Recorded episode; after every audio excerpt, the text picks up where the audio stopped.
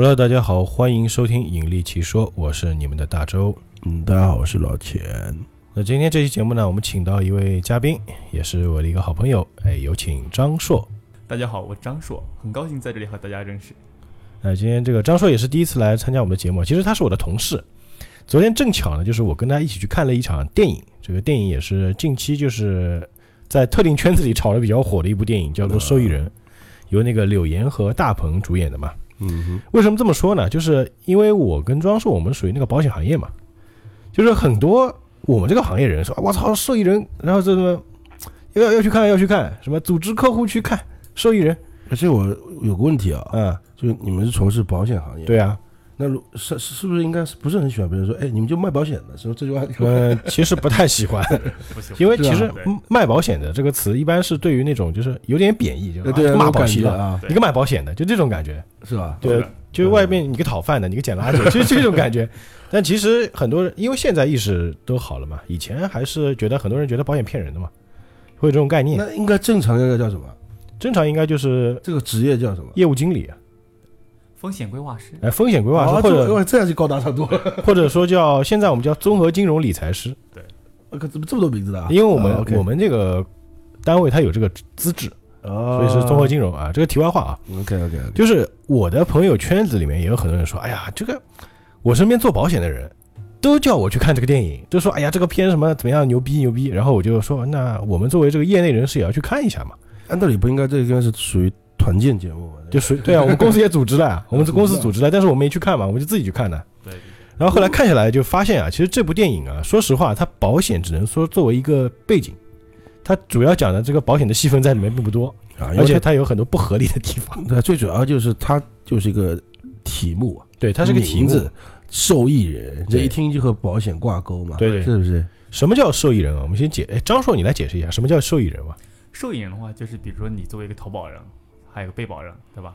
如果说你是给被保人购买一份保险，那么被保人在进行理赔的时候，或如果说他出现意外或者离开了，那么这个受益人将会有投保人呃所指定的那个受益人来获得这样一个利益分配。嗯，我知道，说直白一点啊，就是比如说，比如说我给文迪投了一份保险，我是付钱的人，我是投保人，嗯文迪是被保险人，嗯，然后受益人是文迪的儿子。举个例子啊，文迪的儿子，嗯，那如果文迪挂了，他儿子拿钱吗，呃，他儿子拿钱。就是赔赔该赔多少？对，就这个钱就有点像遗嘱的概念，就是这个钱是指定那个人拿的，对，我那个人就是受益人。但是如果没有他们那个保险合同上没有写受益人，那个钱就变成文迪的遗产，啊就可能要分给他妈妈，分给他别的就是兄弟姐妹，这大家会按照那个等级去分。那这这我问一下啊，就是受益人，我们经常讲的是先讲这个题目嘛，嗯先把题目解释一下的话，受益人是谁都可以嘛，受益人是可以指定的，就是任何人都可以。就是无所谓嘛。对，你可以指定你隔壁邻居也行。啊，对，就是只要我写就行，对对对但是可能那个就是保监局会问你说你为什么要指定他做受益人，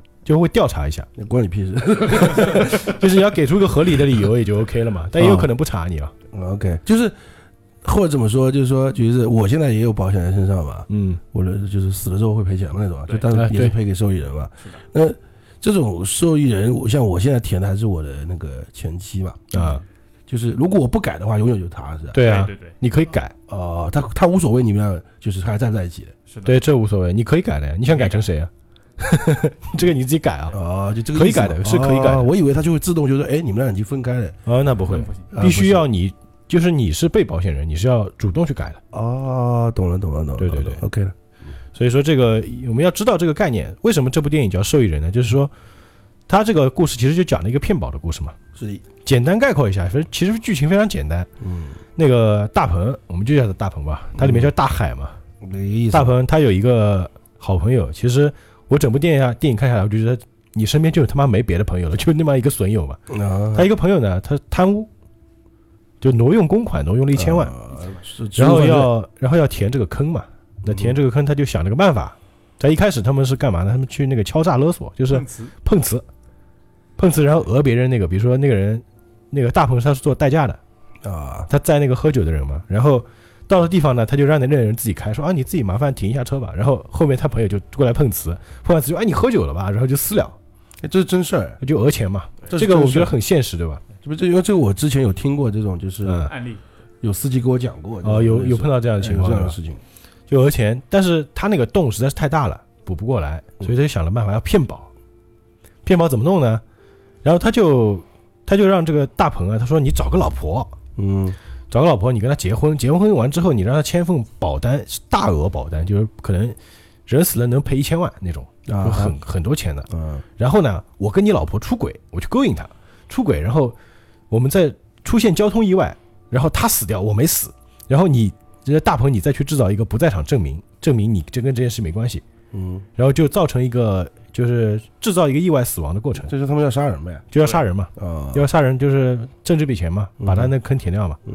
然后大鹏一开始也不肯嘛，后来就是各种，反正中间他就在这个骗与不骗之间去纠结，然然后他在这个过程中爱上了女主角，哎，女主角就柳岩嘛，呃，她是个网红。嗯哼，啊，就是这样一个故事啊，反正剧情其实还蛮简单的，嗯。基本上你能猜到后面的发展。嗯哼。就是我们暂且先评论一下电影好了，这个电影呢怎么说？我觉得作为宁浩的，我看过宁浩的《疯狂石头》嘛，它是那种黑色喜剧嘛，这部很多很多。哎，这部虽然不是宁浩导演，但是他培养出来人嘛，监就是制嘛，哎，叫申奥那个名字，导演叫申奥，他好像是监制吧？啊是监制嗯对对对。嗯。他也其实模仿了宁浩那个黑色幽默那个风格，但是呢有有点不够那个味道。串多线串联，哎，，对对对，所以其实整个电影里面，保险这个东西只是作为一个背景。首先，其实它里面有几个槽点啊。嗯首先，大鹏就是很他很穷的嘛，嗯他是一个网管，晚上做代驾，他的收入是不足以能够买到这么高额的保险的。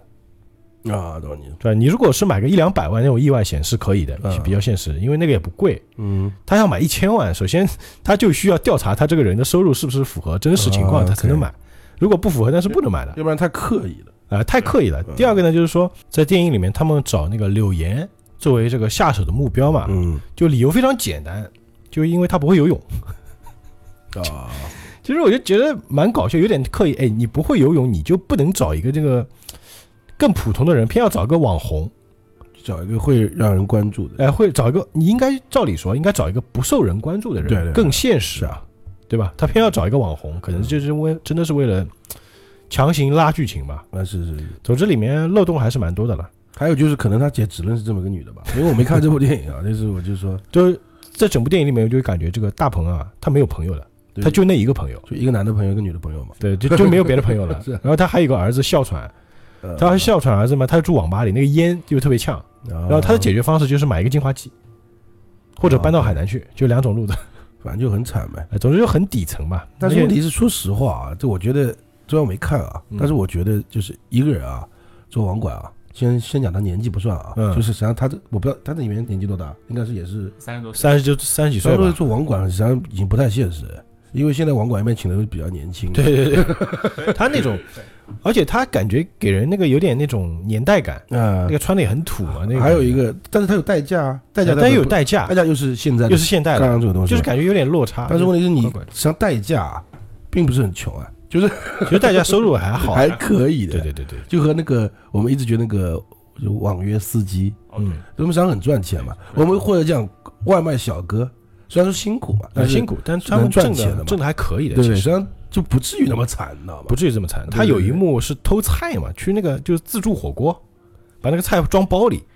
我想你坐在家家网管，那工资不至于吧？因为网管这最起码差不多三千块吧，我们讲少点啊，三千。呃，对对对，啊、左右吧，三千对不对？你再加上每天晚上还做兼职的话，对，我就算你一天跑个一百块的话，也有三千块吧有，对不对？你加在一起五千以上嘛，他在什么城市啊？就不至于 啊，四不是四川就重庆吧？反正也不是不会太差吧，不会过到就是需要偷菜这种概念。它里面有个设定是要给儿子买药，他儿子哮喘，你就买个喷喷的就可以了嘛。对啊，就就喷喷的嘛，那个不是很贵，就我觉得不至于，就是不至于那么惨，呃，但是 OK 了，就是也许啊，也许他还有债吧，啊，但是你要先就是要，但是我没看电影，没有资格讲啊。嗯我的意思说说，但是你不管看什么戏啊，就是他电影给你创造什么，你就先接受什么，就他的一个人设，接受他的一一个设他的，世界观。举个例子，他这里面的网管就一千块一个月。就他他代驾，所谓的代驾就代代一次五块，可能就你怎么办呢？对不对？你怎么这只能就这么去想象吧？是不是？其实电影里面大鹏他有个前妻，哦对前妻死了哎，因为胃病而死的，啊所以说有可能他前妻在治疗的时候丢下了一笔债务危机。呃有可能有，可能有可能，呃这个他没有交代，而且前期他还有一个什么很奇怪的，照理说就是如果一个人他的妻子是可能是因为意外或者疾病死亡啊，家里可能会留一些照片什么的，妈，他没有他没有，什么都没有，什么都没有。就根本没有他们生活过的任何的痕迹。嗯所以他的电影里有些片段，我会觉得有一种疏离感，就是不是那么真实。嗯哎，总之这个大家去看吧。但其实今天我们毕竟这一期节目叫做奇说嘛，奇说我们还是讲案件的，是是是，对，因为我们也是受到这部片的启发，我们去找了一下，哎，这网上一些关于骗保的案件还是非常多的。啊是是，其实就有一个，就去年很火的一个案件，就是那个一八年的那个，啊对。在，那个泰国嘛，对对对，就天津那个时候。泰国杀妻骗保案，啊，就天津人嘛，我记得是啊，对的，而且就号称是老实人嘛，嗯。叫张一凡，嗯，就发生在去年我生日那天，我十月份嘛，十月二十七号嘛，真是一个有纪念日。对对对，他就我们就直接说案件好了。就这个人，他是在就是几个月的时间里，给他老婆买了三千万的保额的保险。是我不懂，你们解释一下，这怎么搞的？三，他买了好多家不同的公司，哦，就是就一家公司，如果你买的额度过高，他是会调查的。但如果你分几家不同公司，哎，累积对，可以这么搞的可以这么搞。哦，对对，他也是那种就意外险，就是而且他买的那种，应该我们算是消费型险，什么意思呢？就是就这个险，如如果你出事就没有没出没出事，这个钱扔掉了，啊，懂懂。所以它的杠杆比例会很高，就是我只要花一点钱，能够买到很高的保额。哦，对对对对对，因为这这这个概率钱拿不回来了嘛，是的拿不回来。啊是是是。对，所以他就就瞒着他妻子就买了嘛，然后他把那个受益人写成自己，全部都是他自己对对对然后就这我还是再打个岔啊，嗯。就是我觉得我今天我认识你，嗯。我知道你的一些小小微信息就可以了啊，对。就身份证啊或者怎么样，是的。然后我给你买意外险，嗯，不用，当然不用知道的吗？我需要我本人在场，不，以前是可以不需要的，现在需要了。就是像他老婆可能这样就不知道呀，对，以前是不知道的呀，因为是什么？一九年开始，我们现在我们保险要求录音录像，哦，就你那个被保人和投保人都要在，哦，就以前是不用的。就是一九年之前都不用是吧？对，以以前就是可能有的小保险公司只要签字就可以了，你甚至那个签字是可以伪造的。但是你就想啊，因为你想他他他作为他就这个案子啊，嗯作为他老婆，他入股我不知道他多少家啊，嗯那肯定是三家以上吧，或者三家以上，三家或者五家，我们家讲五家。嗯，我是他老婆，你突然间一下给我买这么多保险，你想干什么？他不知道呀，他老婆不知道啊。对，我觉得他肯定是他不知情的情况下嘛。如果知道的，他妈就不对了，对对啊，就是啊很，奇怪嘛。嗯然后他就带着那个妻子和他一个二十个月大的女儿去泰国普吉岛旅游嘛。那是然后三天之后，他妻子就死在那个酒店游泳池里面，嗯，然后对外谎称谎称就是溺溺亡，自己意外溺亡。啊对对对，然后就是其实这个案子。哎，这个案子其实很简单，就很快就查出来了。后来泰国警方公布是他故意把他按到水里，就是溺水而亡，然后才松手，然后再回到自己房里去休息。过了一会儿再跑出来看看死没有，嗯然后再打电话让酒店过来帮忙救妻子。嗯，那急救队来肯定已经死了嘛，是是，就死了很长时间，其实已经死了好久了。嗯，他的意思嘛，就是说我在睡觉，我老婆不知道，我老婆去游泳，哎意外淹死。我醒过来发现，哎，他怎么在那个情况？他不知道什么叫一，就反正 对对，你录那个酒店也有录像吧，或干嘛的吧？你不觉得就是他这个是溺亡吗？嗯，就那个受益人那个电影，他也是要他的溺 溺亡。啊，可能也是这个梗吧。对啊，其实你想啊，照理说游泳池会游泳的人才会去游泳池游泳嘛。嗯，而且再加上就是酒店啊，因为我也去那个就是带酒店的，就是你的你的那个门口就是酒店，就是你有自己的私人的那个游泳游泳池那种嗯比较高档的酒店嘛，嗯，它的泳池很很很浅浅的啊，它是不会超过人的，因为不然它两米 会出事的嘛。对对对会会出事的这么搞的，对不对？就通常其实你脚下脚一颠，基本上都能出水就。它就是让你有一个安全。啊舒服的感觉，就你可以泡泡的一种对那种什么自己的一个私人泳池那种感觉。哎，关键这个就是就死亡的这个妻子，她叫小杰嘛，而且她就一直觉得自己的老公对她很好，哎，我看过类似报道，对，非常就是觉得自己老公非常爱她而。且什么她的岳岳母、岳父这些都是嗯觉得她是很好的。我操，这个人特别温柔。啊，是是是，对对对，还有暖男啊，她手机里还专门给她老公拍那个照片，做那种大头贴那种感觉。啊是就就是在外人眼里看起来，她什么声音是他们的那个婚姻生活还是非常美满的。不知道是个人面兽心的家伙嘛？就哎，他其实都是伪装嘛，他会经常什么半夜出去给这个老婆买什么宵夜啊，就我操，我老公对我真好。那结果呢，对吧？其实所以说，这个案件其实就很，其实其实案件的过程很简单，只是当时泰国法律没有死刑，就是可能这个人就是现在是有判吗？我不知道啊，嗯，我我不知我没太关注后续发展。就是说，在泰国发的案件，所以就是引渡回中国，就引渡的可能性就比较低，难度比较大，就可能他是判不了死刑的。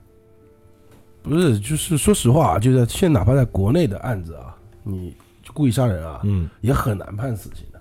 哎，但不是这么说啊，就不是说是那个，就因为他现在要看你怎么个情况嘛，恶劣程度啊，或干嘛干嘛。哎，对。然后我觉得这个案子可怕的并不是他作案过程，嗯或者是说整个一个什么东西，它主要可怕的是人心嘛。对，就是你的枕边人，甚至就是我们有时候说，哎，家庭暴力吧，嗯这当然可以衍生一些其他话题啊。哎，家庭暴力觉得很可怕，这嗯男的是什么样什么样？对对对但但不是说家庭暴力好的，但至少这个你还可以防范嘛。对，有意思吗？就你知道，它有预见性，就你知道，哎，对，就你说的预见性嘛，就我知道知道这人可能有家暴哎，我和他离婚，离婚之后我会防范这个人嘛。他突然间他突然间找我或者干嘛干嘛，我就不会去的嘛。呃，身里包里放个防狼喷雾，呃，类似于这样，但是这种多可怕！就是我平时恩爱到啊，对对，让人羡慕的鸳鸯的，然后就谁根本？看不出，根本想不到他会杀人，哎，而且只是为了好像单纯的，后来我好像看了类似报道，他就是为了钱而已，他只是为了钱而已。他并不是和那个就是妻子有什么，因为他没有，他很恩爱啊。嗯，你你你理解我意思吗？他并不是说是啊，这个女孩，你的女的有什么地方不对啊，呃什么不是说什么出轨啊，绿帽什么之类的，他就是单纯的我就是想要钱吧就，想要钱哦，啊，估计可能也欠了外债，对不这？太可怕了，你知道吗？百分之百，我觉得要么就是吸毒，要么就是赌债。那肯定是有可能是有一定那个了。他如果没有这个债务的话，他不会做这种事情的。但是因为我们看过之前有些这不一定是真实案子啊，就是有些香港拍的那个警匪片啊，嗯。或者别的国家的警匪片里面经常会出现那种，就是一个女的，嗯。就是我们说的就是那个连续剧那种啊，戏剧那种啊，你这几集就是捉抓一个女的吧，嗯。那个女的就是她老公一直死，克夫啊，对对对对，就是她经常换老公，然后嗯老公都是死掉的。哦对对，这有个真实的案子的，就是在很久以前吧，就美国德州还是哪里忘记了，嗯。就是有个有个女的，她就专门就是那时候美国外已经有保险了。啊，就是好像那反正黑白照片的时代啊，对我真的名字也忘记了，我真大致讲一下，今天没收集这个资料。你说是不是那个叫就是就号称什么人人类真实的黑寡妇啊什么？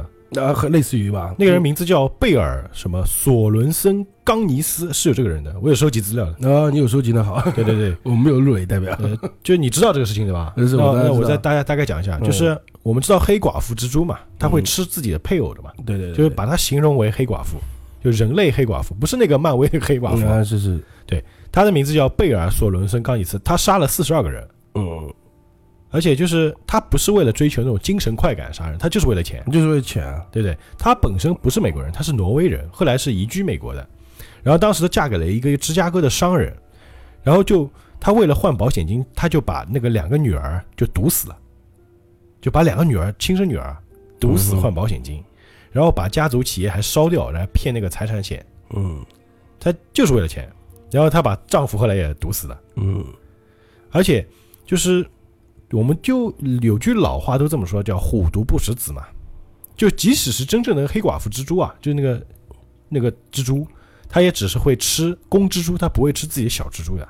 嗯所以说，这个人要比那个黑寡妇更加恐怖，更加怎么说丧尽天良吧？良心嗯，的泯灭。对对对，而且他是什么呢？他是他杀完把自己家里人所有人都干死之后，赔到钱，然后他又去找一个另外，他他用书信去勾引，就对他有好感的，因为当时他长得还算比较漂亮的，年轻时候，就一次次让他们死于意外。然后他也就就像老钱说的嘛，嫁了很多次嘛，就是他是这么回事，嗯就是我我介绍一下啊，就是他自己，他不是第一代就是富商嘛，嗯。他就拿到了，他一开始是不是保险，就是遗产。对对对对，遗产，然后就在那个一个地方去买了一个农场。嗯，然后自己就很那个嘛，然后就登报寻夫了，就是我哦登报那个、就是、重金求夫，哎那种概念。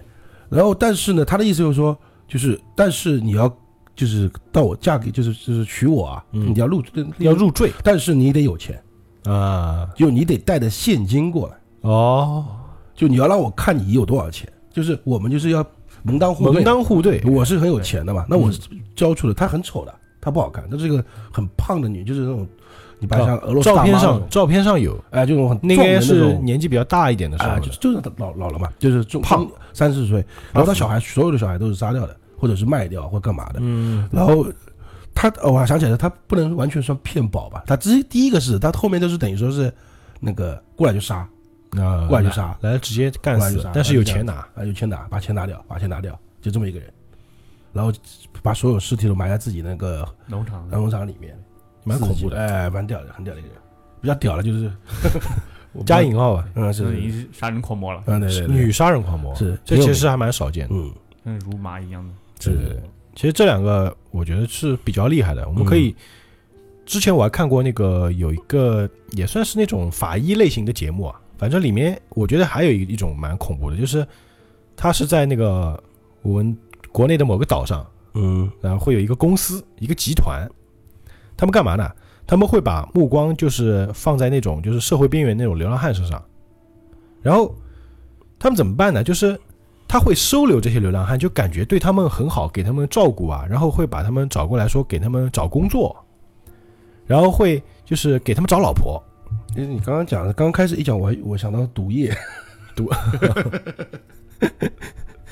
他们是这样的，就是他们会给这些流浪汉就是先找工作，然后再呃找老婆，就请找女的跟他们假结婚。嗯。结婚之后呢，就是请他们去蜜月旅行，啊然后给他们买高额保险，哦。去那种山上，你说那个某个岛上，它有很多山的嘛，对，是说山区嘛，去山里，你要知道山上其实很容易发生危险的，尤其是你从山下摔下去，他们是集团犯集团犯罪，嗯。然后他们那个团伙犯罪就把那个人从就是蜜月的时候就推下山摔死，制造意外，然后赔钱。他们将近骗保费骗了有七千万，哦哦，那他是个组织啊，先后反正哎对对，他们是集团犯罪一个人嘛，他是个集团犯罪，就是相当于就是一个意外制造一样。对对意外制造嘛，他他设计好嘛，对，是是是，有部电影好像也是这么拍的，叫做《意外制造》，意外制造是吧？，那部电影也是也是香港的，哦，还是说古天乐那个意外啊啊，意外是意外不是意外是专门就是买凶杀人的那个，对对这只制造成是意外的现象。嗯，有一种是这种杀人，还有一种就是那个也是流流浪汉和失业者嘛，给他们投保险，然后割器官。什么意思？贩卖器官嘛，对啊，把这眼睛、眼角膜、肾脏，然后把它挖掉。也割也是割器官嘛，他们也给他买保险。那什么意思？保保险算什么呢？他反正我去找资料的时候，他们是这么说的，就是先是安排他们到医院割盲肠，嗯，那割了盲肠，在取得医生证明后，再向保险公司进行理赔。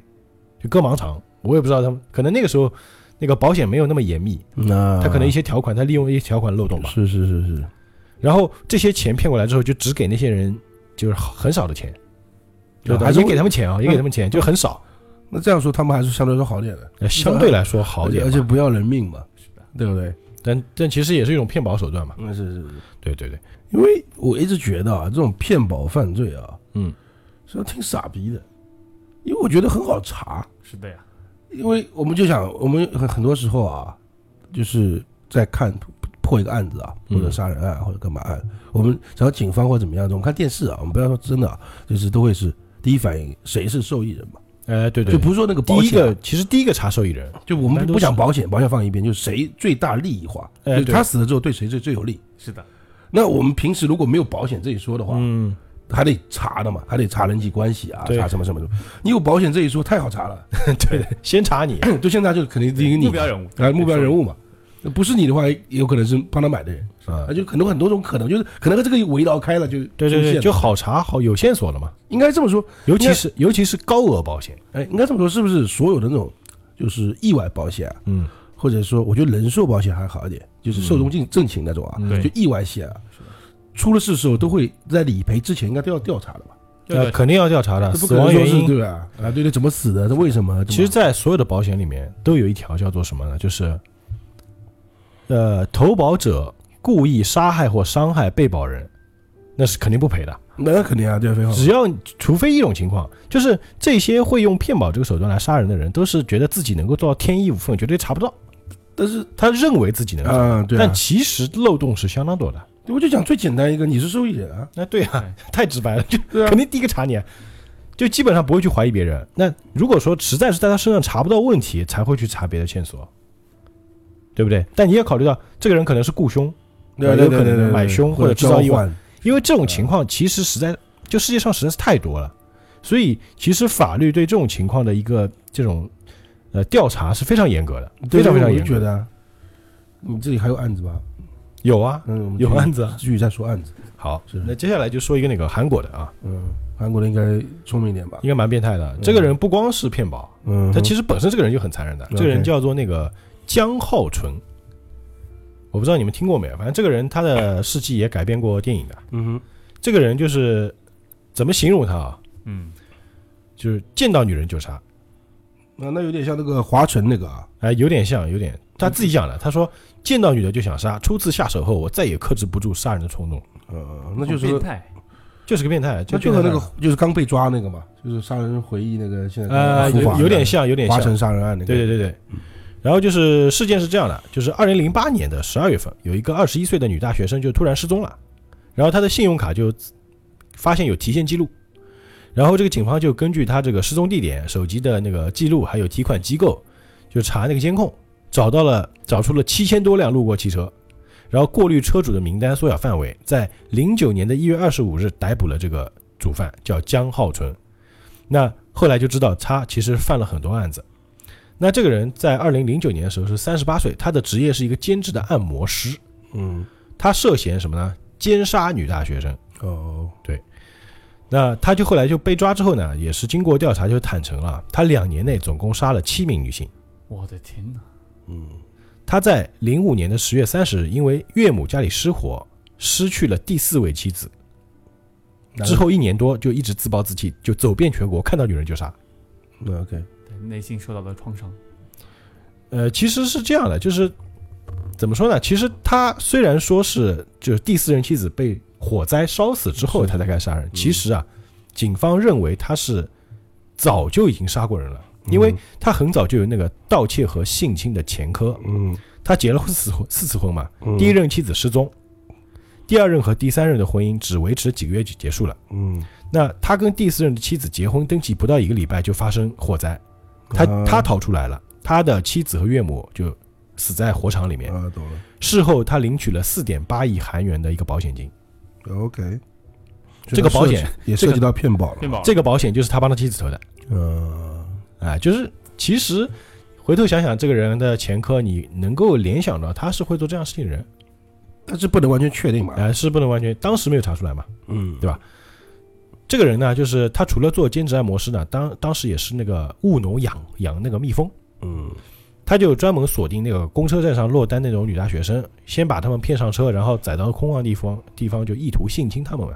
但是呢，遭到了反抗，他就先殴打对方，再用丝袜把对方拉死，然后把、嗯。呃不是拉死勒死，说错了，接着再把尸体呢运到离自家农舍约七公里的荒凉农田里面，然后利用这个用利器啊把这个死者的手指头全部毁坏，再掩埋尸体，就是防止查指纹嘛。对。但是因为那个时候其实二零零八年、零九年，其实监控已经蛮发达了，嗯就是通过监控能找到他那个就是线索嘛，他有那个沾血的血迹啊，然后去查那个失踪的农夫的 DNA，然后找到各种反正凶器啊什么乱七八糟东西都能找出来。基本上他被抓之后，他就全都招了。其实其实抓起来也蛮简单的。呃，总之这个人呢，就是其实他的事件也改编过电影的，好像有说是叫韩国的那个《不可饶恕》，哦，OK，不可我看过那部电影，就是拍的一般般吧。嗯不，可饶恕不是有个美国版本吗？那是，那部可能更好看吧。这是一个韩国的，但是我觉得这个人不是更狠的。我昨天查资料，我查了一个非常牛逼的人，呃，牛逼加引号啊。那对对对，那肯定，这个人我觉得是太太狠了，而且他还造了个旅馆。这个人，这个旅馆叫杀人旅馆。OK，首先说这个人，我觉得这个人，我说出来觉得太传奇了。嗯呃，说是要改编，把他那个事迹改编成电影，是那个小李子主演，但是到现在还没上映。可能太过那个，说是一八年会上映的，到现在还没上映啊。嗯我们先听听看这个人是谁啊？这个人名字叫亨利·霍华德·福尔摩斯。嗯那福尔摩斯我们一般都知道是侦探名字嘛，我们就叫他呃亨利好了啊。他是美国历史上第一个连环杀手，就说他是最残忍的也不为过。警方怀疑呢，他谋害了九个人，他却他就自己讲是至少二十七个人。就事实上没人知道他到底杀多少人。嗯哼，那他当时他是在美国和加拿大就各地流窜，有用过了很多的别名，然后有人相信至少有两百名受害者。这个人的原名呢叫赫尔曼·韦伯斯特·马德盖特，我们简这边就简称叫亨利吧，反正现在用的名字叫亨利。嗯他是在这个一八六一年的五月十六日出生的，他是出生在一个富裕的家庭，当时是在美国的那个叫什么什么吉尔曼吉尔曼顿市啊这个地方啊。那就跟我们以前讲过很多那个变态杀手嘛，嗯，就几个特点，就是小时候受到什么父母虐虐待嘛，童年阴影，哎，童年阴影会导致他将来成为杀手，这有这是当中肯定是有原诱因的嘛，原生家庭。然后他的父母会用长时间的断食还有禁闭这个手段来折磨他，而且不光是他，他的兄弟姐妹也是逃不掉的。嗯，然后如果他们在小时候如果哭喊声过大，他父亲就会用没油浸过的抹布来堵嘴。嗯，所以当时呢，小的亨利呢，他就会逃到附近森林来躲避这个虐待。然后他在躲避的过程当中呢，他会泄愤。他怎么泄愤呢？他把抓来的小动物剁碎，就杀了嘛。就是剁碎啊！这个可想他的内心有多么的畸形。嗯麦当劳三三大因素啊，除了呃之前我们讲过麦当劳劳三大因素，一个什么尿床、纵火和纵火，还有虐杀小动物，啊，对，对吧？其实我们小时候也做过类似，可能会 打打野猫、野狗也会的吧？小时候有有些孩子会啊，但是不至于剁碎嘛。他这个行为就是就蛮蛮恐怖的，就是嗯其实其实他从小就已经表现出了一对杀生这种趣味性，对吧？然后除了父母虐待呢，他还有在高年级同学在学校里会被高年级同学恐吓，就 bully 嘛，就是那个霸凌嘛。霸凌，对然后有一次在放学路上，有几个高年级学生就把他骗到那个当地那个诊所里面，就让他去摸那个人体骨架，就人骨嘛，他就很害怕的嘛。是后来他就说，他就说了这件事情呢，没能帮助他正视内心的恐惧，反而让他开始对人体解剖感兴趣。应该这么说，在一八多少年的时候啊，嗯就是现在我们看到人体骨架啊，对它以前可能是真的，真人，真人啊，现在是用硅，用我们现在是是东西那个石膏什么啊做的嘛做的嘛，以前可能是真的，那个时候是真的。啊，对对，对，就后来啊，他就开始对人体解剖感兴趣了。他后来就读了那个密歇根大学的医学院，嗯，还是个高材生呢。呃，他学医的。嗯，那大学期间啊，他为了挣钱，他是干什么呢？他去那个太平间偷尸体，然后把尸体伪装成那个事故而死的一个状态。就可能那个时候保险真的是很 怎么说啊？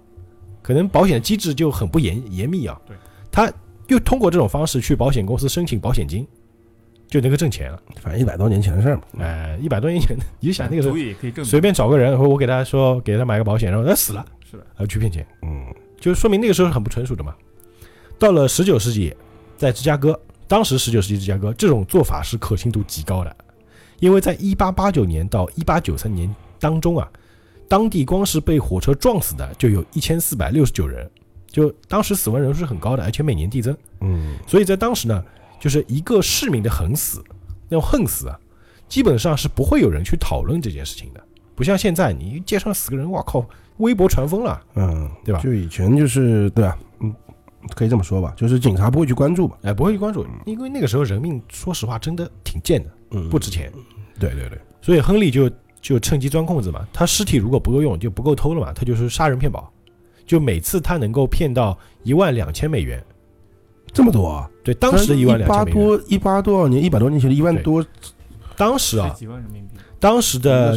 当时技术工人一般周薪一周的工资是二十美元，你就想象也，二十美元一周，一个月也就是八十到一百美元。嗯他当时每次骗一次就能一万两千美元，哦就是巨款啊！嗯而且他不光是这用这种方式去骗，他还有一种方式就骗婚。他跟他用不同的名字，就是同时跟三个女性维持婚姻关系，就现在所谓的重重婚罪啊，重婚罪嘛。在那个时候真的是很难查，现在这么严密，你想重婚都不可能，对吧？嗯，对，然后呢，第一次是在一八七八年的七月八日，在新罕布尔什州和一个叫克拉拉的结为这个夫妻。当时，而且他刚刚才高中毕业，而且还未未成年，十八岁都没到。然后改对，了名字应该是不到二十一哦，当时不到二十一的吧？嗯，因为我我这个国外很多时候他是这么算的哦，啊，然后在九个月之后呢，在还没有跟这个克拉拉离婚的状态下，他在这个明尼阿波里斯市又与一个叫米尔塔的又结为夫妻了。而且他和这个第二任还倒是感情还蛮深的，还生了个女儿。但是，但这个亨利呢就很少在家，基本上他每天的工作就是在外面诈骗，嗯，他就是个诈骗犯嘛，赚了很多钱，也害了很多尸体。而且他根本没有数过他害了多少具尸体，而且他非常就是他感觉很快乐，就感觉这个事情，我操，钱又来得快，这是他的成就感。而且他还有可能他还有那种他做这事情他有快感，对，就变态嘛。然后在一八九四年的一月九日呢，又跟一个女孩叫乔治亚娜又结了第三次婚啊。然后不仅如此，他这个人就是把女人视为玩物嘛，还和一位手下的妻子搞在了一起。最终呢，这个就是他的手下的妻子，从一开始他的这个情人，最终也变成了受害者。就被杀了呗，对是是这个意思吧？对对对，嗯。然后那个时候啊，在一八九三年的时候，当时会有那个世界博览会将要在那个芝加哥开幕。那其实很多人的嘛，就像我们那个世博也很多人啊，世博会就是，主要就是世博会嘛，对嗯各个国家就当时就可能会吸引到上百万人。如于是这个亨利呢，就打算捞一笔。他呢，在一八八六年的时候，他在芝加哥买了一家药店，啊，就是这个里面说，后来药店老板莫名过世了。这个莫名过世，我也不知道怎么过世的，可能也是被他弄的。对被他弄死。他就因为他学医的嘛，他就做了一个药剂师，就挣了一大笔钱。然后呢，他就把药店周围的整个街区全部买下来，然后把整个街区连在一起，改造了一座巨大的汽车旅馆。因为他很有钱啊，就那个时候很有钱的他。对他很有钱，因为他一万多一万多一万多，当时可能就买个也就房子也就一万多。对啊，他对外讲是什么意思呢？就是说，对外声称是要借着这个世界博览会来的时候，我要大干一票。就是我他所谓的大干一票，是真的大干一票。别人以为他是要这个好好好好好好干，挣笔钱。嗯，然后呢，他做了一件什么事情啊？他就把这些全全部改造成汽车旅馆嘛。他被捕的时候呢，调查人员就搜查这个所谓的杀人旅馆，发现这个大楼里面呀，设置了将近一百个房间，就而且就这个房间跟我们现在住酒店不太一样。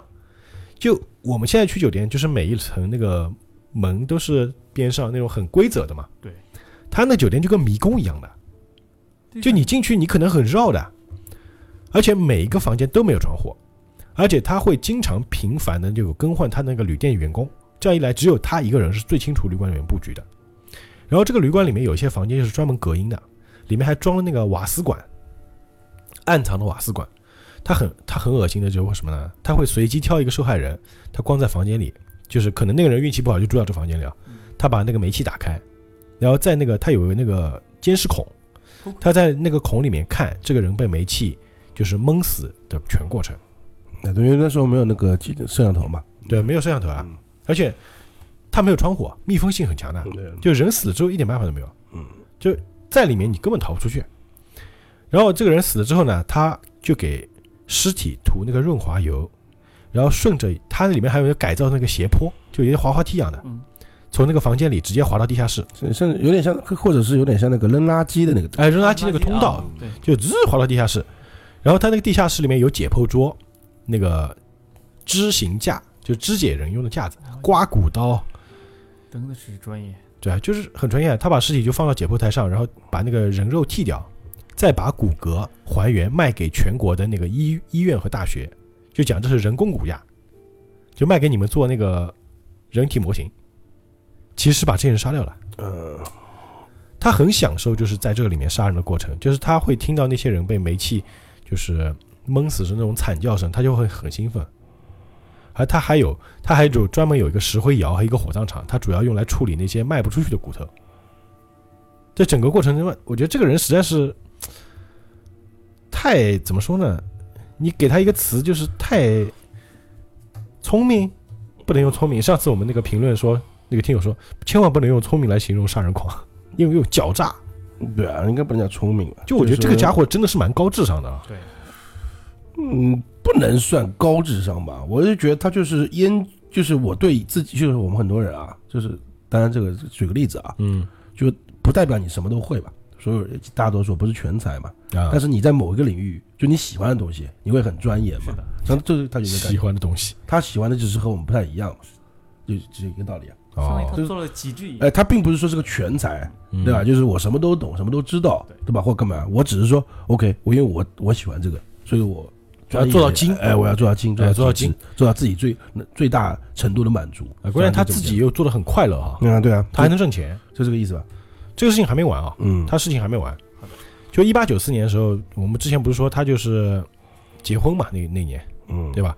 然后他不是有一个他有那个合作伙伴的，他是合作伙伴的，他有个合作伙伴，名字叫本杰明·普特兹，他是生意伙伴。嗯然后这个亨利呢就说这个普特兹呢，他他跟他说说跟他这个伙伴说你假死，假装死亡，嗯，然后我们从那个保险公司骗钱，骗一万一万美元。然后呢，其实呢他不是不是假死，就假借说我麻醉你，嗯，对，就这个意思呗。哎，我假借说麻醉，其实呢就是真把他弄死了，然后让他吞那个就是尸体防腐剂，嗯。然后他就把他真的弄死了。然后嗯。关键他那个生意伙伴还觉得哦，我假死配合一下，还能骗点钱，嗯哼，结果是自己真被弄死了。他死了之后呢，他还找到这个普特兹的妻子，告诉他这个普特兹是假死，还要求这个妻子帮就一起来完成那个手续，还把三个小孩全部交给亨利，嗯。让他来养。然后后来有一个叫弗兰克盖尔的侦探在那个办公室里面就发现这个普特兹的尸体，后来就发现我操，这个原来是真杀人，而且其实他那个时候就老秦刚刚讲了，他其实不算高智商犯罪，还是有很多线索的，嗯就查到他了。那这个普特兹死了之后，亨利的下一个目标就是他那个几个小孩，嗯，他就把那个小孩装在那个大的衣衣箱衣箱子里面，就像我们拎的那个行李箱嗯，然后把煤气管插进去，让那个小孩窒息而死。真的太残忍，两个小女孩，残忍。对，另外一个小男孩是在那个在印第安纳的一处房子里面也发现那个小孩的尸体，就是是不同时间杀的，但是当时警察没有足够的证据证明这个亨利是保险诈骗，但是他能证明什么呢？他在德克萨斯偷了马，对，用这个偷马这个理由啊，他抓住了这个亨利，然后在一八九五年的十二呃十月二十八日在费城开始审判，就是当时这个审判被称为是十九世纪的最大审判。嗯。而且他很很屌的啊，在接受审问第一天，这个亨利就直接把他的律师长给炒了，他是自己为自己辩护，嗯。他是为了减刑，他就说他是为了诈骗保险金，然后从纽约的一位医生那里得到了这个普特兹的尸体，但不是他杀的。嗯。那最终呢，到审问第三天，那个普特兹的妻子凯莉就到法庭来做证人嘛，就他证实了那场那个保险金骗局嘛。最终是法院在一八九零年的五月七日判处这个福尔摩斯绞刑啊，他叫福尔摩斯啊，亨利福尔摩斯亨利福尔摩，斯真的叫福尔摩斯。但是问题是这里很奇怪啊，就他实际上是一个罪嘛，就绞刑了嘛，对吧？就可以这么说吧，就是说，实际上警察真正宣判他的，就嗯判他罪的，实际上就是这个，就这一个，就是他这个合合作伙伴这个人被他杀了。哎对对，就骗保假死骗保，其实真死嘛。因为其他的，像刚刚一开头也说了嘛，其他的所有的杀人的事情啊，嗯都是他被宣判绞刑之后，哎他自对对己讲的，或者是说后期再经过一些调查调查，对对对对对吧？？应该这么去理解吧？其实当时的刑罚其实还是很很严那真的很严厉的，那肯定对的。就是当时他也知道自己就没办法逆转了嘛，就知道要死了嘛，嗯。然后他就向法庭提出了一个一起很奇怪的要求，他要求呢用三米高的水泥把他们封在里面埋葬，因为他害怕人们会解剖他的尸体来报复。关键这个法庭还允许了，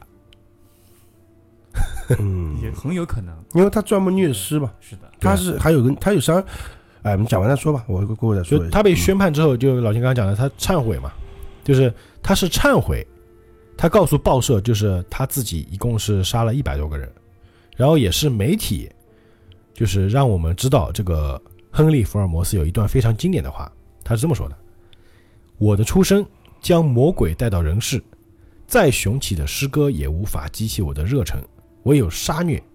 魔鬼向我发号施令，我便奋起冲入人间，魔鬼与我同在。”啊，就是有点那种，就是那个后面出现那种人嘛，对就是有个有一个家伙不是也是嘛，对，自称是撒撒旦代言人嘛，啊，对对，就那个什么暗夜行者、啊黑夜行者，我我我那个反母五芒星的是吧？对，还有一个那个曼森家族那个人，对吧？也是崇拜恶魔嘛。嗯。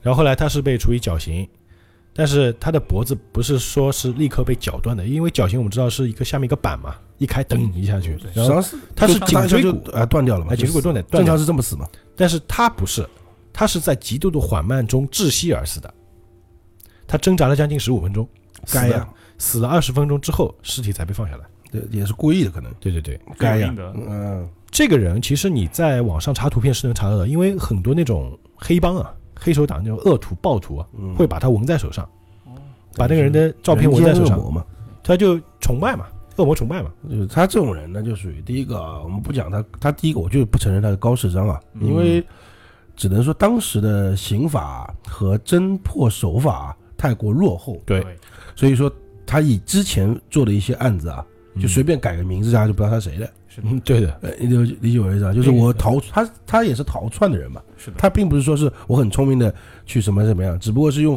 当时社会上面相对来说高于他们的一个智商，我们可以这么讲吧，就当时他对于别人来说他是很聪明，我们的聪明那里打引号啊，就是说，哎，我杀人，我干嘛了？我演换个名字，我到别的州去了，我到别的城市去了，又可以干坏事了，又又做别的事情，但是我有钱嘛，是的因，为钱我有存在嘛，嗯所以我去那地方买房子买地，我干嘛干嘛干嘛。但是你要换现在这种人，就是第一这早就被抓了，可以说我可以这么说这么觉得啊。对对对对所以，那些所谓的穷凶极恶之人啊，然后去崇拜他是很傻逼的，嗯，因为你想啊，他是一个愚蠢的犯罪者，就是。你崇拜他就是你你也是个比他还蠢，愚蠢的蠢，对，啊，他并不是个我们说所谓的高智商犯罪。我一直觉得的确有高智商犯罪了，我们不是推崇啊。所谓高智商犯罪，并不是杀人魔，我也这么觉得，，杀人魔都是比如说愚蠢的。那个猫鼠游戏里面那个哎对，他就是经济犯罪，者，哎，高智商伪造者、骗子，我们当然这个也不存在啊，但是他们也是坏的啊，但是嗯罪不至死的人嘛，一般人都是这种人是属于高智商犯罪，他利用一些他的知识来做一些事情。单纯所有的杀人魔啊，我都没有一个觉得是一个高智商犯罪，只不过是运气好的，还有时代背景的问题，再加上这种变态呢，他又是那种不光杀人嘛，就是我觉得他有点那种宿醉并并在一身的概念，什么意思呢？就我们有些时候聊到，我们之前聊过很多杀人嗯变态了嘛，那有些是单纯的是。就是因为小时候被虐待了，我干嘛干嘛，我们就讲直接点，就变态吧，就就我就想杀人嘛，对杀人让我快乐嘛。他是他他他包他他包含这个了嘛？还有刚才我们今天在一直在讲的骗保的问题，嗯，他为了赚钱，也是个小人嘛，对，图势力图利益的小人，对吧？对对对，呃，为是说小人。第三个还虐尸，嗯，这又变成别的别的一种那个类型的那个变态了，就等于说他就是一个哎，再加上对小孩子残忍不放过，是，嗯，是啊，对不对？这就是穷凶极恶，已经到了一种就是，他的确他也没说说自己是人间恶魔吧，但是我不觉得恶恶魔要钱啊，所以说你这个 你什么狗屁玩意儿是不是？所以我就觉得还好吧，但是运气也算好，因为刚才我们听到最后啊，他不是要弄一个旅馆嘛，嗯。他的概念上我能猜到他什么意思，当然你你应该也知道吧，嗯，就他弄个旅馆，大家住进去放瓦斯去死嘛，对，就他就是方便杀人嘛，他那个就是一百了个房间，最起码可以住一百个人嘛。那你当时有几百万人过来，我瓦斯一放，就我一下子可以杀很多人嘛。大家就在想，大哥，你觉得你这样，你这个事情做了，你也跑不掉的呀？就你懂我意思吧？这个这个很傻呀，我觉得这个。他这个旅馆就是为了杀人而造的。对，啊所以说我觉得他就是运气好。我们要说实话，还有稍微一点小聪明，还有还有就是因为当时的那个司法不健全，司法不健全，呃侦破手法太过那个。呃。落后，要是换在有监控的现代，然后秒秒钟抓你，还有一个呢，就是我还是觉得当时的警察还算 OK 了，嗯。就是说虽然说无法就是完全证实你是杀人，啊，先弄死再说，不是先把你给抓起来，先抓了再说。不。管什么，我拿拿个罪名把你抓了，哎，对对对。然，后再慢慢审，对吧？对，对于这种人，我觉得是对的。反而是现在这个人性化越来越注重的一个年代啊，就是很多这个罪大恶极的人反而死不了。但是也对了，就是同样的，有些冤案就更少嘛。是的，这是一个呃相对，因为确实，啊，我们现在我们现在看的这个案件，它正好是一个好的结果，因为确实那个年代有很多冤案的，啊，对对，对有很多啊，这个就是另外一个话题了。被绞刑的、被电椅的，以前还蛮残忍的嘛，电椅、绞刑、烧死还没有吧？很多人死的其实死的很冤枉，啊，确实是有这样的情况啊。嗯嗯，呃，其实还有，或我会再讲一个，就是在我们这边某省啊嗯，岛上的一个省啊，宝岛，哎，宝岛对，宝岛其实这种骗保是很多的，因为为什么呢？因为我我就是说，宝岛它的一个受选的普及率是很高的，所以会有很多人就盯这种骗保，喜欢他们喜欢用这种骗保方式来挣钱，是你什么意思？什么受就是大就是平人均买保险的可能性更大，普及率高是什么哦？就是懂了懂你意思，懂你意思。我们因为我们意识更多我们都会这么说啊，就是一个国家或者说一个城市或一个地区，它的保险普及率越高，说明这个城市的人的素质越高，啊越发达，啊，可以就更文明嘛，对，更文明嘛。就是这些，就是因为像像日本，像美国，啊，对吧？像就是我们说的宝岛，嗯它的保险普及率都是非常高的。嗯嗯，但是当时的保险虽然普及率高，但是它的很多条款不像现在这么严格。那那那那那，就像刚才，要不然就没刚刚那个，对对对对，就一八几年那个亨利的案子就不存在了。对啊，所以说它会有很多的漏洞，那很多人就会抓这个漏洞去骗保，有很多的。嗯哼，比如说这个台湾省啊，有一个叫杀人魔王陈瑞清，哎，他以前是工程师，然后也是因为这个好赌嘛，还有买那个六合彩欠了大笔债务，然后他就是以谋杀亲人、榨取这个保险理赔的方式，从一九八五年到一九九八年十三年间哦，嗯，先后杀害第一任妻子、养子，还有亲生儿子我操，三个啊，还有第二任妻子，还有其养子等五名亲人，总共骗得了四千四百多万新台币。不是然后跟你说完再说吧。哎然后在两千年的时候呢，有很多家保险公司就发现这个陈瑞清的两任妻子和三名儿子的死因都不单纯其中三个儿子的死因都是什么呢？后枕头部被撞击，并发脑干水肿而死亡，就其实就是钝器重击后脑嘛。啊，是是是，对，他是被这个陈瑞清设计成车祸死亡，或者是从楼梯上摔下来嗯这个意外来骗那个保险金。嗯到了二零零四年的五月份，他被查获涉嫌性侵及强盗杀害诚信女子，加上先前保险公司向警方报案的质疑啊，后来这个陈瑞清才向警方自首，说出他自己就连续杀害两人妻子那个骗保的过程。嗯后来，那个台湾省的最高法院就判决是指出呢，陈瑞清是为贪图保险金，罔顾人伦，不顾父子之情，杀害自己的三名子女，欺诈保险金的犯罪手段及犯后的态度完全是泯灭天良，罪孽深重，无从宽恕，三罪均判处无期徒刑。但是呢，他符合自首条件，嗯。就是说是抓了才那个就是供出来的，他是因为那个性侵罪被抓的，嗯啊是，就等于说他那些案件是自首的，嗯。然后要适用当时台湾省的两二零零七年的减刑规则，嗯。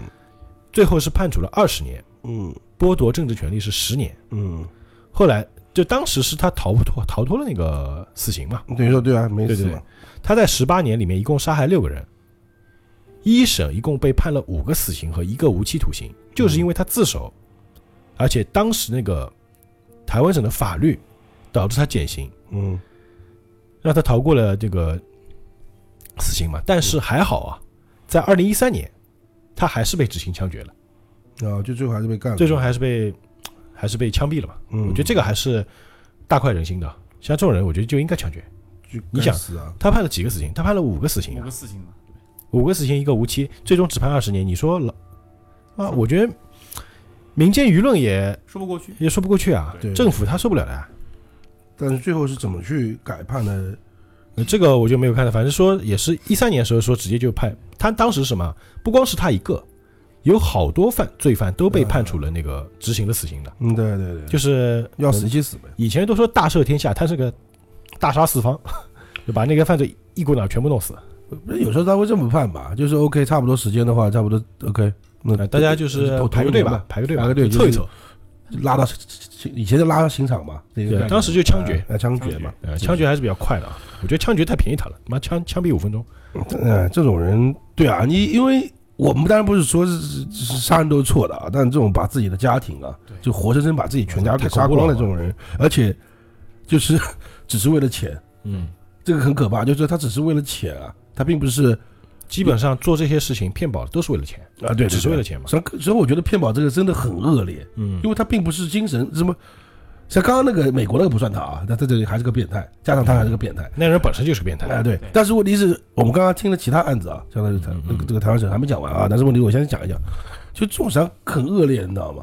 因为我们讲抢劫啊，就是绿林好汉当年以前什么水浒这种人啊，嗯他至少是已经是混蛋了嘛，用现在的话就是罪犯嘛，对吧？对对对对但是有句话叫做“道义有道，你抢劫不要杀人嘛”，对对，是吧？你抢了就拿东西 OK 了吧？是不是？你至少你罪也不是那么大，至少你不会死刑嘛，或者你要抓到以后抢抢了钱你就，对吧？把把人放走，啊，对对，但这种骗保的概念是更混蛋啊，也是为了先杀人啊，先杀人再拿钱，对的，对不对？而而且说实话，的确啊，骗保有一个问题在那边，你肯定是杀，如果骗保是杀人的，可能一般性是亲人，亲人，亲人的，因为你很少可能就是外人嘛，那很奇怪啊。对啊，就我我跟你第认识一天，然后我就突然给你买个保险，然后我把你，这太不现实了吧？是不是？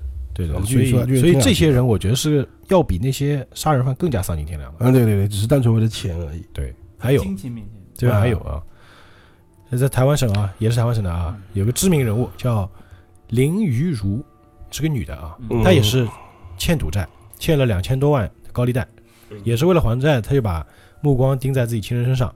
二零零八年的十月，他给自己的亲生母亲投保，然后没多久，他的亲生母亲就被他从楼上推下摔死。嗯，坠入夫人心啊。哎，零九年，他又先后毒杀了婆婆和丈夫，那这个离离我们十年啊，也对吧？很近啊。很近的，然后这这些事情给他换来了两千多万的保险赔偿金。嗯，那最后也是引发保险公司怀疑，后来就是也是被判死刑的，两千多万实际上才五百万人民币，对吧？其实你现在想想不多哈，就。五百万人民币，嗯三条人命啊。嗯还有李双全，他也是杀妻骗保，他伙同他哥哥李泰安制造铁路脱轨事故，引人注目。你想，铁路脱轨就不光是一个人的事情了。嗯哼，对吧从二零零四年起一年多时间里，台湾南回铁路先后七次遭人为迫害，直到最后一次，李双全才才将他这个越南籍妻子毒杀致死。就其实他制造了很多次这种意外。哦，他一开始只是他，那这个够狠啊！他就他举着他应该是这个意思吧？就他妻子越南籍妻子是在火车上的，可能是的，然后他脱轨让让他出意外死，啊，对对对然，后让所有车上人陪葬呗，我操，这个太恐怖了。是不是这个概念？因为我只能这么去理解嘛，对不对？后来最终还是毒死的。对，因为因为每次都没成功嘛，可能别人发现了这个脱轨就没有开过来嘛，对对对对对。对不对？后来就是东窗事发之后，那个李双全就畏罪自杀了，然后他的那个哥哥就被判了无期。那他哥哥就是一起帮他脱轨那个对吧？因为对啊那那个的确那个得死刑啊，因为那个社会安全问题了，这已经是恐怖分子该做的事情了。哎，我觉得这个就是这已经不是骗保，这已经等于说恐怖分子了，因为你大型犯罪了嘛，对，就完全无差别的，一下子整个火车人死光，你不开玩笑吧？这个太恐怖了。呃，还有就是最近啊，我们也看到网上有人那么直播切手指，啊，有的有的有的吧？有的，我觉得这个也蛮为什么要这么做？好像是那个什么红花会的吧？嗯，就那个说唱团体嗯 PG One，啊 PG One 那个团体，不是 PG One 切，是那个谁谢帝啊还是谁？我不知道。谢帝不是 PG One，，不是红花会，谢帝是他，不，你这样会被人喷的。就谢帝哦是吧？谢帝是四川那个。哦哦，我不知道，哦，当我没说。反正就是我看到有人直播切手指，嗯我不知道真假的啊。然后也有人就是不杀人，他自残骗保，也有，那他拍下来给自己留证啊？就是就是也是也是那个那个台湾省的事情。二零一一年的时候，当时有一个叫台商胡其阳断掌案，嗯，他也被认定是骗保，就是这个人很傻逼的，就是什么呢？他把自己手砍了，钱没骗到，手还没了，他为什么啊？对啊，就是自残嘛。自残这个在条款里面是不赔的呀。那肯定啊。意外受伤、意外伤害这个意外伤害，他妈别人都看到他自己砍自己，你说那他这为什么要这么做呢？就骗保呀。就也是要钱嘛？他以为是赔的，哦 OK，懂不懂包括七八年前也有我们中国一对那个夫妇嘛，嗯哼，是一位农民，嗯呃妻子呢应该四十多岁，老公呢五十多岁，嗯然后呢妻子呢也买了保险嘛，哼啊。然后他用那个针就缝衣服那个针然后扎自己的眼睛，我靠，扎真狠啊。瞎了，然后留了一只，还有一只扎瞎嘛，就说我在缝衣服的时候不小心刺到了，哎，刺到了。啊！后来保险公司也要进行这样一个调查嘛啊，对啊，是不是你是真的是意外受伤，对对对。然，后发现他也是属于骗保行为，那这怎么查出来的？这很难查呀，我觉得。就跟他们进行交流，问她丈夫啊，问她周边的这样一些邻居啊，其实他们这些人，对。他那个心理防线很脆弱的，对，哦，对对对对对对对，走心理战术嘛。啊，是是是是，但是也挺可怜啊。是的，白白损失一个眼睛，钱也没有赔到，而且这个，而且不光是，应该我我这个再问一下啊，嗯就是说，当然这不是这个意思啊，就但是对对对的，就是如果今天我买了个就是类似于意外伤害啊，就不是死亡，嗯就是受伤，你刚才说的受伤眼睛什么，我把自己给切了，就肯定不赔吧，对吧？嗯这个调查出来是不赔了嘛，这个嗯，这个保单还存不存在了？保单肯定也不存在，保单肯定也就是跟你终止合同了，终止了，那这钱呢？那之前我投的钱呢？退退给你。哦，还是会退给你是对吧？？对哎，过去不该退，就这样。为什么呢？因为我就想，为什么讲这种事情？就是让大家知道，就不要做这种事情嘛。对啊，你因为真的不就是你损失得多大？没有一个损了自己的身体，然后钱没了，然后什么都没了，对对对，是不是？而且以后也买不到保险了，因为你买不了了因为你有恶劣进黑名单了呀啊，，对，是等于说概念嘛，是不是？想买都买不了。身体，呃，家庭，啊，是是个个人的这样一个啊，对对对对对对对对，对，前面我们说的就是一些就是杀人骗保嘛，还有一种就自杀骗保，你明白吗？自杀也是不允许的吧？自杀骗保，为什么呢？就是就家庭可能太惨了，家里又没钱治病啊，或者想生活过得太惨了，对，可能给自己买，然后自己自杀，，就是人寿保险嘛。啊就是寿命就是终身险嘛，就类似那种但是自杀那个会赔受益吗？人就给自己的孩子，那会赔吗？会赔呃，看情况，看情况，它有一定的年限，哦，就可以这么说，就是我们就不透露我们是什么公司啊嗯，但我们的一些保险里面，它两年以后自杀也赔，哦但前提是这个人是要有民事行为能力的，什么叫民事行为能力？就是不是精神病啊，正常的，正常人。啊，懂懂了。如果是精神病的话，首先他不能买保险，啊，对，他第一个他买不了嘛。呃，第二个就是即使如果是精神病买了保险，他如果自杀是不赔的。不是，那如果这个作家这个，他我现在买保险，嗯，我那是正常人啊，他对可能觉得是正当然好的。两年之后我犯病了，就我得病了呢，嗯精神病，然后我死了，或者一年之内，不要两年了，就一年之内就要看你的死因了，死因。如果说是因为精神病的话，那是不赔的，他只会赔因为精神病不会会致死，不会致死，只有某些行为会致死。就是精神病然后自杀呀，呃，这个如果说你没有诊断，这个要看具体诊断诊断书，然后还要看这很烦的，是很烦的，很啊烦的。你问这个问题我，你想干什么？我抬杠，我在我在我在抬杠，不要问这种奇怪的问题啊因！为不是那个我是什么意思呢？就是说这点还是可以的，我觉得蛮好的，不叫蛮好的啊，什么叫就说蛮好？就说 买了人寿寿命险啊，嗯就是怎么样，这个人要死了的话，还是会赔钱的，因为不然实在是太说不过去了。是的，还有这个自残是，我觉得还是虽然说一样了，自杀和自残，但毕竟是一条命嘛。就为什么有这种情况？就是有些人他们的生就是可能生活真的是到了低谷了，啊就没办法了。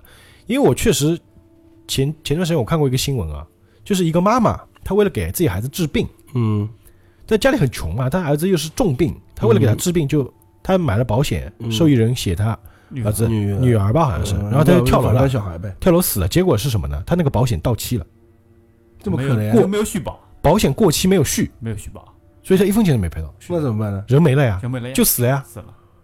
哦所以说保保险他每年都要交保费，嗯，知道吧？如果说在规定的时间内你没有交保费，那么你还有一个叫做一个他不是有个规定时间的嘛？对，是是有规定，他超过那个时间就，啊，对对，这可能有半年什么一个一个缓冲期的嘛。哎，她有缓冲期哎，但是他超过那个缓冲期了，所以说这份保单就失效了。啊，他忘了脱保了嘛，他可能忘了。那问题是，哎，这样讲的话，我们还是就是社会啊，就是多点爱心。碰到这种事情呢，对的。就是该该捐该捐啊。其实啊这种情就是这种案例，我们看到就觉得特别惨。嗯，还有一些人为了就是让自己家里的生活更好，他又不能自杀嘛，是的，就那个那他可能没到那个年限，可能以前没那个规定啊，嗯，他就找人来杀自己，就雇杀手杀自己，那不是害人吗？就雇杀手杀自己，那个杀手可能就给他一笔钱嘛，你来把我说我就。害那个杀他的人啊，对呀、自己倒是没什么，就是害然后死了之后就赔钱给自己的子女啊，可能这样。好像有这种电影啊，有有这种电影，有，这种电影，但就想跟保险有关电影太多了太。多对对对，哎就是其实这些事情啊，我觉得很多你甚至很可笑。就像以前早几年，可能十多年前那个很有名那个那个企业是吧？嗯嗯，台对刚我们讲台湾省啊，台湾省富商的企业，台商嘛，哎，哎台商啊姓郭的对吧？但那都不知道那个真的假的，就一天到晚跳楼那个，啊，什么一天到晚跳楼都能跳几回？就是那个郭台铭嘛，啊，对，郭台铭那个那个那个那个什么什么那个公司嘛，对吧？嗯我就不要讲那个公司的嘛，反正那个概念不是一天到晚跳楼说赔一百万赔几十万的哎，哎，富士康，啊。对其实其实为什么我觉得会出现这些情况？我觉得很多人他们想通过这个途径去骗保，或者是挣一笔钱，嗯嗯能够给自己的家庭能够更好的生活，或者说给自己更好的生活。但是他们很有一个最本质的问题是，他们连这个保险的条款都没看过。啊，对对对，就这个就回到我们的工作性质上了，就是说，就是说，现在有很多人都有保险，嗯，但是呢，我问他，哎，你知道你保险保了什么吗？不知道，基本上就很模糊，就知道哎，我我知道我每年要交保费，嗯。然后到但是不知道保什么。哎。啊，懂了懂了，甚至他不知道如果生病了怎么理赔。对。这我也不知道，所以说这个时候就需要有保险公司业就务员就说个很现实的问题啊，就是呃多少涉及到一点我们工作啊，嗯，就是我们之前公司里有人来闹，他来赔钱，嗯。一个阿姨嗯老阿姨过来赔钱，拿了一堆本，我有保险，然后赔钱，然后是什么情况呢？他是出了个意外，嗯。导致他伤残了，啊，但是他的保险所有的保单里面没有意外险，嗯，那他买的全是他买的全是那个个理财，理财，就是那种分红的。哦，他说我有保险，为什么不能赔？因为他没有意外险，啊，那就就不讲理了，就。因为保险的险种不一样，对。险种不一样，就是重病它是保重病，如果你得了癌症或者白血病那种叫重病，因为现在实际上，我像以早期啊，可能保险行业的确有这种就是套路保险啊，那嗯种感觉就是，然后明明跟你讲了，就是上门跟你讲，哎，推销的人对吧？哎然后谁知道谁谁知道你买的根本就不是这个吧，或者是就是明明说是理财，到后面是消费型，或者哎这种概念是是什么重疾险？哎，对对，但是现在还是蛮方便的嘛。现在不是他会给你个就是网上呃微信什么的你可以自己去查的嘛。对，就所有的东西都能一一目了然，都能看到的嘛。就是你是有自己的号码的吧，或者自己直接身份证号码也可以，好像是。对对对对是可以查的，哎，是可以查的嘛。因为以前是这样，以前为什么有很多人说啊保险骗人的？为什么呢？第一个，他是听别人说骗人的，啊，是是是，对他可能自己没被骗过，可自己身边人也也没被骗过，是别人说的骗人的。嗯为什么别人说骗人呢？就是因为不是保险骗他，嗯嗯是那个业务员骗他。啊，是是，就有些业务员他是为了能够卖出更高的那个佣金的保险，他有佣金嘛，就我为了卖更贵的给你。因为他以前以前会发生这么一件事情，我打个岔啊，嗯就是举例子啊，就我听过的啊，嗯就别人对保险那个卖，我们叫为什么叫卖保险呢？就别人有时候会说这种话嘛，就是贬低性的侮辱人。就是我我现在你现在我我你是我的业务员嘛我买了之后嗯，后来我发现这个问题有问题，嗯，就再打给你，你说找不到人了，我不在这里做的，是的，对我早就不做，我早就不卖了保险。对。就出现这个问题的话这，是一种情况。那别人就会觉得，我靠，你这个学生是骗人的呀，对，是吧？专业，哎，没有是是。服务我，哎，对对对对对，就是我们我们业内叫孤儿，就这些客户是孤儿，啊孤儿客户，我们是要找他们就给他们做服务的嘛。就进就就我告诉你啊，现在现在会有专门一批人是专门管这些人的。对呀，啊，就是售后啊，就就是我告诉诉你，就是你以前的业务员不在了，但是我会 我会不在走了，不在我们这儿做了，辞职的辞，职了不要讲不在了，然然后我会继续给您服务，嗯因为他因为我们知道买一份保险，他可能交钱就交十年或二十年，可能啊，是是是，有的交三十年甚至是，对，时间是交十几年啊，我这个，对啊，你你自己就交十几年啊，对对，所以他的其实你买一份就是终身制的，嗯，所以这个东西如果没人给你服务，你是不知道呀，也没跟人讲啊，对不对？所以很多人他会说，哎，保险骗人的，因为也是啊。没人给我服务。如果没人的话，有时候你每年都不知道什么时候交，有时候忘了嘛，你对，可能短信提醒你也没看。啊，对对吧？那还有一种就是前面我讲的，那个人为了赚更多钱，就跟你讲啊，比如说人情人情单呐、那种啊，你就买吧，我跟你讲这个就没问题的，他也不跟你讲清楚，嗯。你都不知道保什么，就觉得啊付钱，然后嗯。后来就发现那个人也不做了，嗯，发现自己钱交了，发现哎根本不是说你自己所需要的东西。那还有一个问题是别人会去误解的，哎，到最后我们编这个节目好像奇怪怪的啊，就是走势不太对，但我们还是我再问一下啊，讲一下，就是很多保险业务员啊，我们讲业务员吧，啊，我我也不我不记得你们刚刚讲那个名字了，就最早时候给我讲那个什么金融什么什么风险规划啊，师那个忘记了，反正这个意思吧，业务员吧，他很多是一开始是从身边人做，比较下手啊，下手有点难听啊，就是下身边人开始下线，熟人认识的人，哎，先先说，哎，下手对对亲戚朋友问一遍，嗯。哎，你们需不需要？先往这边买，所以说很多人会这种感觉，你知道吗？嗯。就是你杀熟，哎对对对对对杀对，早早熟哎，对对对对对是是是是，好像你就是，反正卖保险先把自己身边的搞一遍，然后对赚了钱之后就不做了。有些 有些亲戚会这样说，哎呀又来跟我讲保险，啊，对对对对对对，就很讨厌。你来我家吃饭行，你不要谈保险，哎，都有会出现这种问题嘛？对是这是这是真的吗？是这样，啊？我我们包括还有一些就是比如说一些亲戚嘛，他会先提前帮你垫付保险费用，帮你买好了，然后呢，哎，我会跟你讲，哎，我帮你把保险买好了，嗯你把保费再给我，有这种情况的，对的，在老一批的过程，保险老人都会对，会这么做。啊，就说哎老钱我跟你说，我帮买份保险，我把钱帮你付掉了，啊，然后你会因为人情你不好意思嘛对，，叫人你把情钱，你会因为人情你要把这钱钱还给我，嗯，就是就之间关系就差了嘛，其实就就我跟你关系就可以就有点强买买强卖哎，对啊、你不觉得这样其实嗯如果是这样的，就是我们所说的这个业务员在那边，嗯，我们确实是很讨厌的。对对对对对，所以说这也就导致了就是为什么知情人会对我们做保险的嗯有很多看法，说你是卖保险的，哎，你又来给我推销保险了，那然后我觉得应该这么说吧，如果我是一个做保险的啊，我如果找身边的，当然我觉得这是在大家现在用的方法最多了就是你先看他需要什么，嗯他没有什么，觉得他已经什么都有了，你不用跟他讲了嘛，那你可以对。跟他推荐一些理财性的哎、赚钱性的，是的，对不对？这样子就这个保险告诉你，这会赚钱啊，嗯。这，就很很实在的东西嘛，对不对？我们尽量不要去推销什么消费型的那种就行了嘛，因为消费型我觉得倒没倒没什么意义了，不，这个其实不是说没有意义。消费型的人是是短期保险嘛，呃，消费型什么概念啊？就为什么我们前面我们讲那个电影里他买的那个一赔什么一千万，嗯那个虽然有点夸张啊，啊但也有确实有那种，就是我花可能一万块钱，我能赔一千万。举个例子啊，因为我是我在在在打个岔，我总觉得消费型的就很像在骗保。呃你懂我意思？其实为什么呢？为什么这样的人会买？就是首先，比如说买的人，他肯定是能产生很大价值的人。嗯，比方说，举个例子，一个家庭里面，这个人是顶梁柱，他一年可能赚两百万。呃，对吧啊，对对对，但比如一，他如果他的老婆孩子都靠他养，他可能嗯家里那个老人小孩都靠他养。如果这个人死了，因为意外或者重疾走了，人不在了，或者说因为重疾他要治病，他不不能工作，，对对，是不是赚不到钱？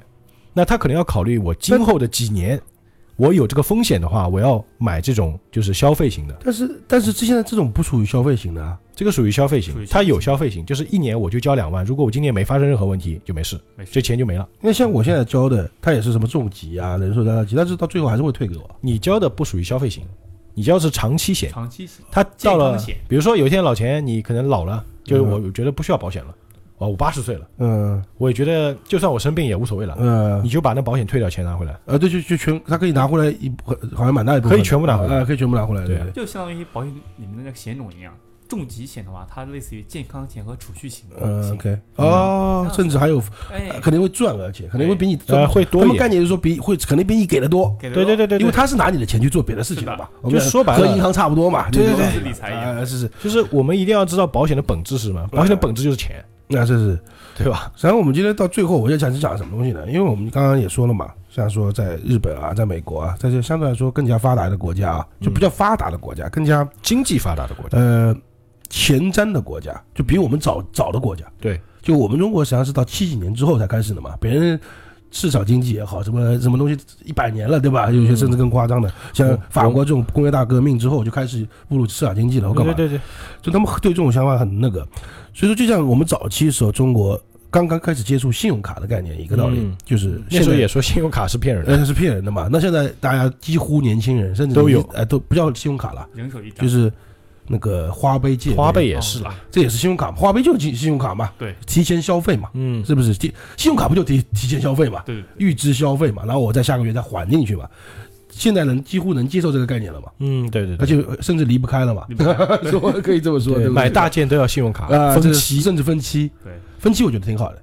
嗯，呃，很多人还是不能接受，他的确我碰到过为什么要分期，就因为我觉得是这么概念啊。有些人我们这里在打个岔分期的，说说不要分期还是有钱，第一个有钱，第二个就是我是概念，就是如果你有一万块钱，你你身上有一万块钱，嗯你去一万块钱买这个，我干嘛不分两年把它付了呢？我身上还是我我这个月只要给两百啊，嗯，对对，那我剩下还有九千九万多啊，啊不九千多啊，那我有什么事情我这九千多就有有其他用处。对啊，他可以但就是会有一些手续费了，啊对对对，但是这个还好嘛，因为有些时候像我们现在买什么东西的话，你到时候可以卖掉的嘛，嗯，对，所以还可以把它一些把一些损失再补贴回来的嘛。这是一种比较特别是电器，我怎么就像 Pad 或者是手机 对，Pad 这种，它到一年两年是可以卖的，差不多也有个一半的。嗯，就用到等于说，那你的利用息爽了之后再卖对你，的利息还是回来了呀，就等于说你还赚了，嗯，对因为这个是比较你还使用的，这段时间。这种人就很聪明了，哎，就是有这种方式嘛。我们这个差差差差远了，所以我觉得保险这东西到之后也是一样个道理。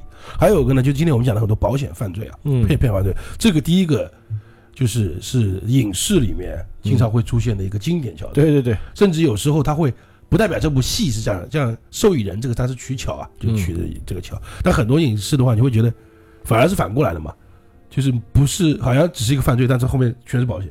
哎对，你发现没有？这个这是的个会这样的感觉，他不是，他反而是；因感觉他为是，他反而不是。其实保险处处都有，其实每个人都有的，啊，对我的概念就是，现在不是社保嘛社保也是哎，还有一个概念就是说，现在影视里面，因因为很正常，你人生活，它会出现影视里面很正常的，它变成生活的一个必需品了嘛。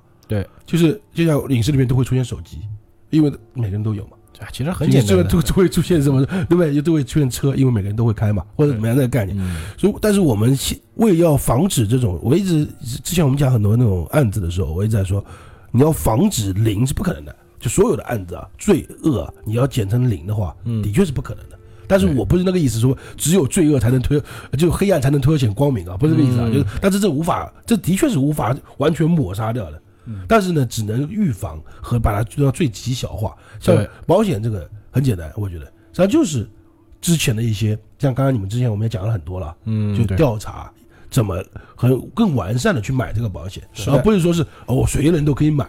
像今天你们说，哎，今年不是那样子了，呃，受保人和呃受益人你得同时在场，要录像，要录像，要干嘛？要干嘛，刷脸，这就一下子就防范了很多这种，就是像对我。们刚刚讲那个一第一个案子，就骗保那个杀妻那个，啊，泰国那个，甚至然后那个之后，我记得呃再多讲一句啊，就是你也知道中国媒体啊，特别网络媒体特别喜欢那种就是要一报要报一起报嘛，就把对吧？一报一堆，哎对，然后我只记得那段时间出了这个杀妻骗保之后，杀母骗保就就很多这种都出来了。杀子骗保啊，都是叭叭爆了一大堆。实对际上，这个第一个当然他人心不古啊，就人心是坏的，嗯他为了钱什么都做得到。第二个实际上也是保保险风险的缺失。对，他之前的一些前瞻的工作、前期工作、后期工作都没有很完善，因为很多时候都拿到钱了，是之后才发现之后才查出来的，查出来的吧。就是他已经讲句不好听，我们讲句那个点啊，他如果有点再聪明点，他就跑掉了。对，还有一个，他也享受了一段人生了。嗯就他拿至少像啊，对，我们讲几天也享受打个引引号啊，就是拿了钱至少该干嘛干嘛的，可能一开始还哇没事儿，对吧？我可能因为经常可以看到这种像我们刚刚讲的案件，第二起、第三起嗯骗了一个又一个，代表他前面的生活他过了呀，那都混账啊！你把别人的命换来的钱呢，对，然后你自己在那边对吧逍遥快活，对不对？这是很混蛋的事情。所以他现在只有把它可以尽量避免掉嘛，因为这种人你是无法避免的。对，就这种、就是这种贪心欲望的人呐、这种没有人性的就是东西的其，实很多人会觉得啊，如果你没有保险，是不是就没有这样的人？其实不是的那，不是其实没有保险还是有这样的人，只是他杀人就不是为了钱，他可能为了别的方式，或者他他会放换一个方式去杀人。不仅你讲错了，不是杀人不是不是为了钱了，就是如果这种杀人为了钱的人，像骗保的、骗保杀妻这种人啊，他今天如果保险你无法办到这件事情，就我需要两个人投保一起在的，嗯，他就会想别的方法了，对，他会有别的方法，因为他只有要钱嘛，那我还是会杀人。可能抢劫啊，就这种人的他心是不会改变的，你想变这个人的心是不可能的，不可能我家家户户去敲门嘛，是吧？说哎你不要，不可能吧？这是办不到嘛。我们只能把他的一些作案方法、作案手段给减到嗯最小化。对，对不对？我觉得这是这是我们要提倡的一个嗯一个东西。所以说我们今天这期节目还是挺有教育意义的，那是本来我们每期的凶器 都是有教育意义的。我们还是要做正直的一个人嘛，是不是是？嗯控制好每个人内心的欲望。啊，对对对对对，控制住那个恶魔，不要让这个恶魔跑出来哈而。且不要，而且我说实话，呃，的确我们在群里也也有讲啊，就是我觉得我们的群里的群友啊还是蛮正能量的。嗯为什么呢？里面会出现，就像前前两天我看到说，哎，为什么有人会喜欢曼森？不是那个玛丽莲曼森不是玛丽亚曼森啊，就是那个曼哦森家族。那个曼森他，但是就有引引又引发到说，玛丽亚曼森是崇拜曼森嘛？有个说法啊对对对他是因为这个才改名叫玛丽曼森嘛。但是的确，你音乐艺术你不要讲它，它只是一种发现的，就是一种表现的方式啊，它不代表它一定是崇拜了。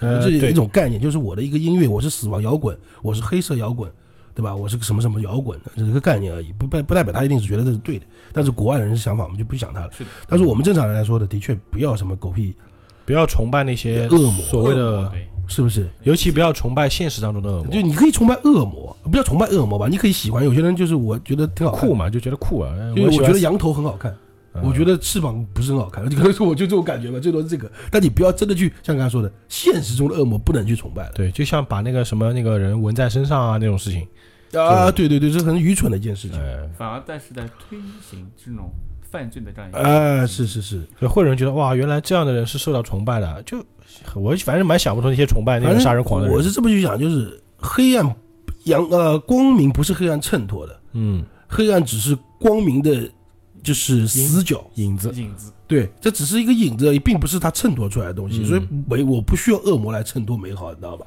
是不是？哎，这个话讲的哎，突然很深奥啊。呃，好了，那我们今天这期节目也聊的蛮多的啊，就是能够通过电影讲讲就是相关的案子，哎，还感觉还普及了一些保险知识啊。嗯，对，应该啊，那你们那个两个来了，怎么不讲一些这些呢？对不对？让大家大众可以接更接受度高一点点啊。哎对，也非常感谢这个张硕啊，张硕来参加我们的节目，是的有机会可以再来玩嗯，好吧好的？好的，行，谢谢。因为在你们加我们群 哎，我回头拉你进群啊。嗯那今天这个节目呢，也是在喜马拉雅是独家播出啊。是的，大家关注这个引力社电台，聊的不只是电影哎这个专辑，当然另外一个专辑这个引力社脱口秀也要关注啊，嗯，因为里面会发一些比较欢乐的内容，比如情感类的啊、脱口秀啊，呃，是是是是，当然肯定要，现在才是五百多，开玩笑。对啊。然后还有那个受益人啊，大家想看就看，想不想看拉倒啊，就是这个片子，我就觉得你你要喜欢呃柳岩喜欢大鹏可以看一看，嗯，但是因为毕竟我们刚刚想起来，我们最后还是要就聊电影。呃对电影还是得讲一下。但个人反正打分也就六点几分吧，嗯，啊？大家反正看着办吧。嗯，但是不要觉得那个就是。就是你们朋友圈子里有那个保险行业人说啊，说有人好看，你别信他，啊，对对对对对，我已经看到了 对这没什么关系啊，嗯是是是是，大家看电影就好了，嗯好吧？？那我们下期节目再见，那愿盈利与你同在，拜拜拜拜。Thank you.